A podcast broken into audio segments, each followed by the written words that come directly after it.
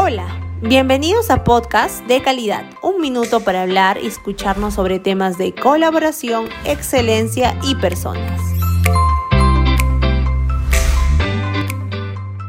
¿Aporta la certificación ISO a nuestra empresa y a la marca?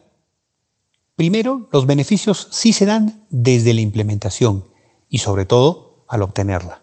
El cliente sí reconoce la certificación ISO como respaldo internacional de mejora en la calidad continua.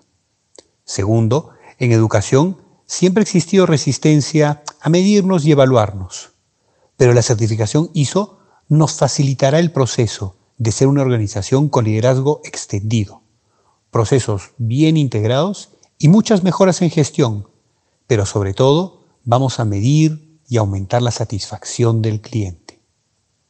Podemos ser la primera institución en el Perú con la certificación ISO 21001.